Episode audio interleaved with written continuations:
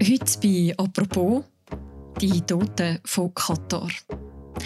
Vorfeld der Fußball-Weltmeisterschaft in Doha in Katar arbeiten viele Wanderarbeiter und Wanderarbeiterinnen aus Nepal am Bau der Infrastruktur, der Stadien und was es alles braucht für so ein grosses Event. Immer wieder gibt es Berichte über die katastrophalen Bedingungen, die auf diesen Baustellen herrschen und über tödliche Unfälle von Arbeitern. Der Journalist und Magazinautor Christoph Kalmbach hat sechs nepalesische Familien getroffen, wo Väter, Söhne, Brüder oder Ehemänner als Wanderarbeiter nach Katar aufgebrochen sind und nicht mehr zurückgekommen sind. Heute ist er mit mir verbunden. Das ist eine neue Folge vom Podcast «Apropos» vom Tagesanzeiger und von der Redaktion Tamedia. Mein Name ist Mirja Gabatuller. Hallo Christoph. Hallo.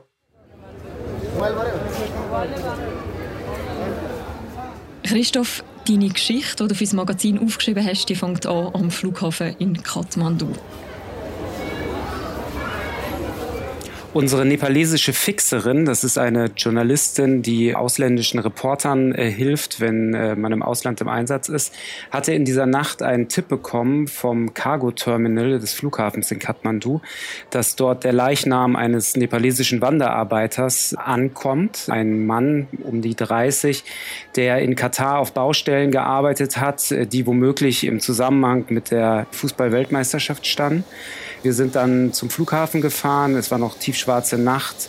Vor dem Cargo Gate stand der Bruder äh, des Verstorbenen, der hatte auch in Katar gearbeitet und war mit seinem ja, toten Bruder jetzt gemeinsam nach Nepal zurückgeflogen und wollte den Leichnam in Empfang nehmen, um ihn dann schnellstmöglich in das Dorf, wo die beiden herkommen, zu bringen, um den Leichnam dort Feuer zu bestatten.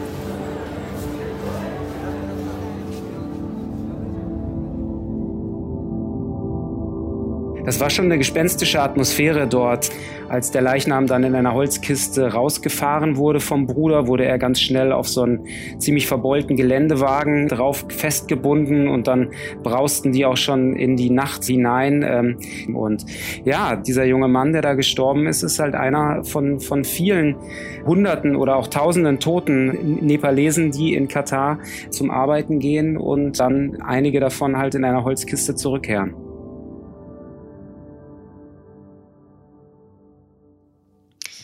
Wie viele Menschen sind denn insgesamt aus Nepal eben nach Katar gereist, um im Vorfeld von der Fußball-WM zu arbeiten? Also zum Beispiel als Bauarbeiter, aber auch als Putzkräfte oder als Nachtwächter und so weiter? Also es sind sehr viele, mindestens vier Millionen Nepalesinnen und Nepalesen sind zwischen 2009 und 2019 vom Flughafen in Kathmandu ins Ausland aufgebrochen. Das sind Zahlen vom nepalesischen Foreign Employment Board. Das ist so eine Behörde, die sich um die Anliegen der nepalesischen Wanderarbeiter kümmert. Und die Zahl basiert auf der Ausstellung von Arbeitsgenehmigungen. Denn es ist tatsächlich so, dass jeder nepalesische Wanderarbeiter, der in die Golfregion nach Katar oder Bahrain oder Saudi-Arabien fliegt, um dort zu arbeiten, tatsächlich auch registriert ist und so eine Arbeitserlaubnis hat. Mhm. Und weiß man auch, wie viel das am Schluss nicht zurückkommt? Also es gibt da verschiedene Zahlen, die kursieren. Da gab es einmal die ähm, ja sehr beeindruckende Zahl oder was heißt beeindruckend, sondern eher gruselige Zahl von 15.000 toten mhm. äh, Wanderarbeitern in Katar. Die stammt aus einem Amnesty International Bericht und wurde dann oft zitiert und man sah das auch auf Plakaten in Fußballstadien 15.000 Tote in Katar. Allerdings äh, sagt auch Amnesty in diesem Bericht äh, gibt dieser Zahl Kontext das sind nämlich insgesamt die Ausländer, die in den vergangenen zehn Jahren in Katar gestorben sind. Da sind also auch womöglich Touristen darunter oder kleine Kinder. Also das sind jetzt nicht nur die Wanderarbeiter und das liegt einfach daran, dass äh, Katar einfach sehr, sehr sparsam mit den Informationen ist. Also Amnesty konnte keine valideren Zahlen oder eingrenzenderen Zahlen recherchieren. Eine andere Zahl, die oft genannt wird, sind 6.500. Die stammt vom englischen Guardian. Die haben sich angeschaut, die Hauptländer, aus denen die Wanderarbeiter kommen. Das sind vor allen Dingen Nepal und Indien und Sri Lanka und Bangladesch und dann auch noch Pakistan. Und da haben sie sich die nationalen Zahlen aus diesen Ländern äh, besorgt, also in Nepal wiederum vom Foreign Employment Board.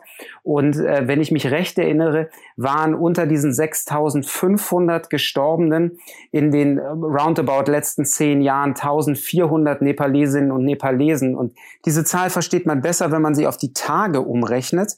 Demnach starb fast jeden zweiten Tag ein Nepalese in Katar. Das ist also relativ gefährlich, dass sie dorthin aufbrechen.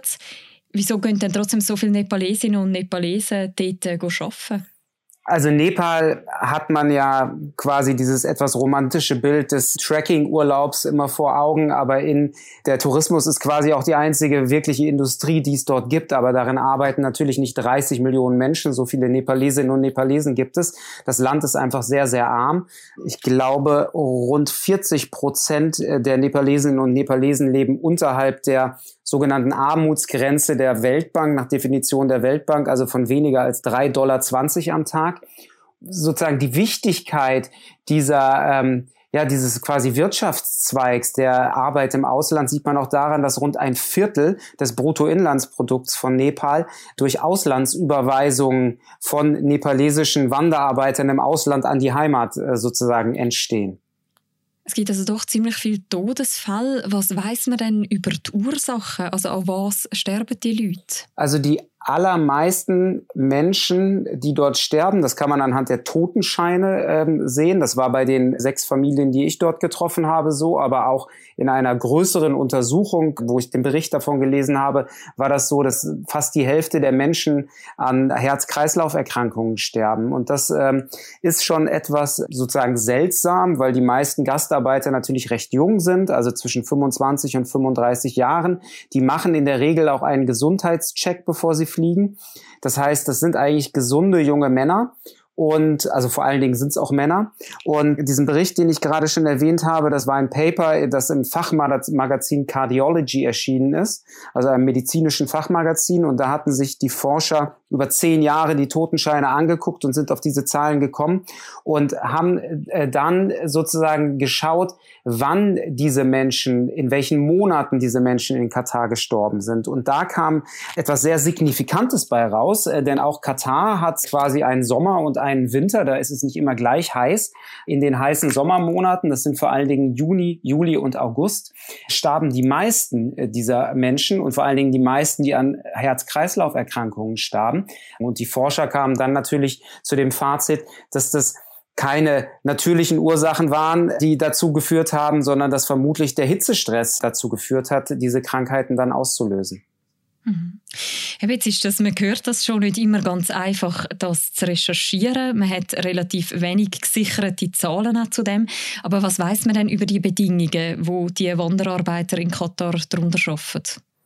Also ich muss dazu sagen, dass ich nicht in Katar recherchiert habe, sondern nur in Nepal. Also ich habe dort die Familien getroffen. Aber ich habe natürlich äh, zur Vorbereitung und auch in meinem Text schreibe ich das auf, was Menschenrechtsorganisationen, vor allen Dingen Amnesty International und Human Rights Watch dort äh, herausgefunden haben. Die haben wirklich groß angelegte Berichte, Studien äh, gemacht, haben mit Dutzenden, sogar Hunderten ähm, Wanderarbeitern in Katar gesprochen.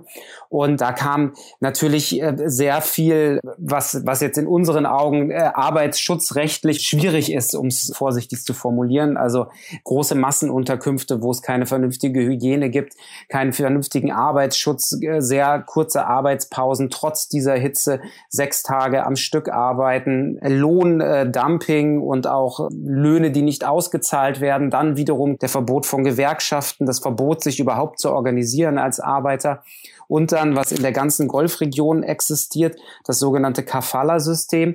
Die Grundkritik am Kafala-System ist, dass ein Arbeitnehmer, ein Wanderarbeiter, wenn er den Job in Katar wechseln will oder in anderen Golfstaaten, die Erlaubnis seines Arbeitgebers braucht. Das schafft natürlich eine Abhängigkeit, die äh, nicht gut ist, denn diese Wanderarbeiter sind darauf angewiesen, äh, diese Arbeit auch zu machen, weil sie im Vorhinein Gebühren zahlen mussten, und wenn dann die Arbeitsbedingungen nicht so sind wie im Vertrag geschildert und sie den Arbeitgeber wechseln wollen, was ja verständlich ist, dann hat der quasi die Macht, ihnen das zu erlauben oder sie nach Hause zu schicken. Und dann haben sie quasi, kommen sie mit leeren Händen und auch noch Schulden nach Hause. Und äh, dieses Kafala-System, muss man sagen, ist in Katar mittlerweile zumindestens auf dem Papier abgeschafft worden. Und Menschenrechtsorganisationen sagen aber, also stellen in Frage, ob es tatsächlich dann auch in der Realität so gehandhabt wird oder ob es nur auf dem Papier so ist. Mhm. Du hast gesagt, du bist ja nach Nepal gereist. Du hast insgesamt sechs Familien getroffen, wo entweder einen Angehörigen verloren haben, der in Katar war, oder wo ein Angehöriger stark invalid zurückgekommen ist. Was löst der Verlust in diesen Familien aus? Das sind zweierlei Dinge. Zum einen ist es natürlich der emotionale Schmerz. Der war bei äh, einigen Familien noch, noch sehr, sehr frisch, weil die Angehörigen erst vor ein, zwei Jahren oder auch erst einigen Monaten gestorben waren. Die waren sozusagen ja immer natürlich immer noch sehr, sehr emotional angefasst davon. Eine andere Familie habe ich getroffen, da ist der Ehemann schon so lange tot, dass die Tochter sich in dem Gespräch nicht mehr an den Namen ihres Vaters erinnern konnte. Mhm. Das ist mir quasi sehr, sehr hängen geblieben. Und zum anderen fehlt den Familien aber natürlich auch das Einkommen, das der Mann nach Hause geschickt hat.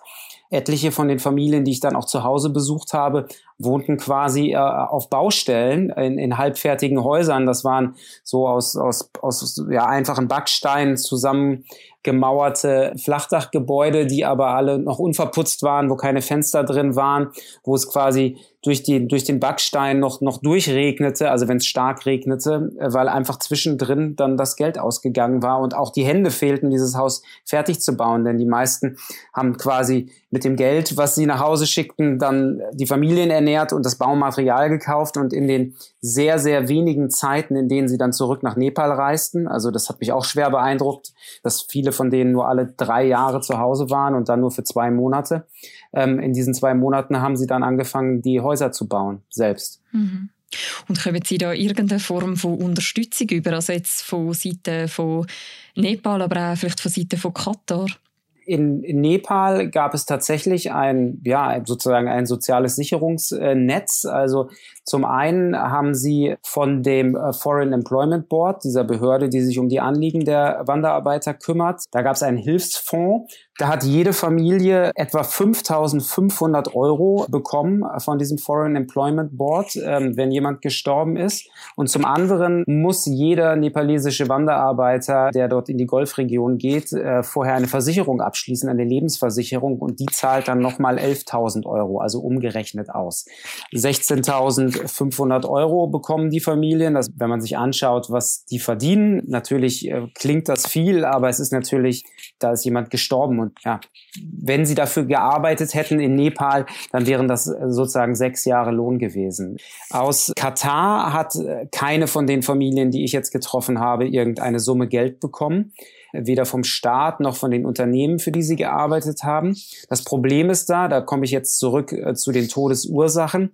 Die Familien hätten ein Recht äh, für sozusagen eine finanzielle Entschädigung in Katar zu streiten, wenn die Tode äh, mit der Arbeit zusammenhängend dokumentiert worden wären. Also wenn es Arbeitsunfälle, offiziell anerkannte Arbeitsunfälle gewesen wären. Mhm. Da aber die meisten, wie ich schon gesagt habe, an Herz-Kreislauf-Erkrankungen gestorben sind, laut Totenschein, ohne Erklärung oder mit der Erklärung Natural Cause, also natürliche Ursache dahinter, ist quasi der Zusammenhang mit der Arbeit nicht da und damit fehlt ihnen die rechtliche Grundlage. Und das ist auch das, was die Menschenrechtsorganisationen oder auch Menschenrechtsanwälte in Nepal beklagen, dass dort anscheinend nicht genug hingeguckt wird und keine Obduktionen durchgeführt werden, dass dort einfach nicht ermittelt wird, was die tatsächlichen Ursachen sind, warum diese Menschen gestorben sind. Du hast am Anfang geschildert, dass das eben oft auch so eine gewisse Hoffnung dabei ist, wenn jemand eben als Wanderarbeiter auch nach Katar geht, eben es ist ein Einkommen und so weiter. Welches Bild haben denn jetzt die Hinterbliebenen heute von dieser Arbeit in Katar? Ehrlich gesagt hatten die Familien überhaupt kein Bild von Katar. Also ich habe jede Familie gefragt, was sie denn von Katar wussten und äh, da kam maximal, da ist es heiß und da leben sehr reiche Leute nicht alle Familien wussten, dass dort eine Fußball-Weltmeisterschaft stattfinden wird und dass deshalb da so viel gebaut wird.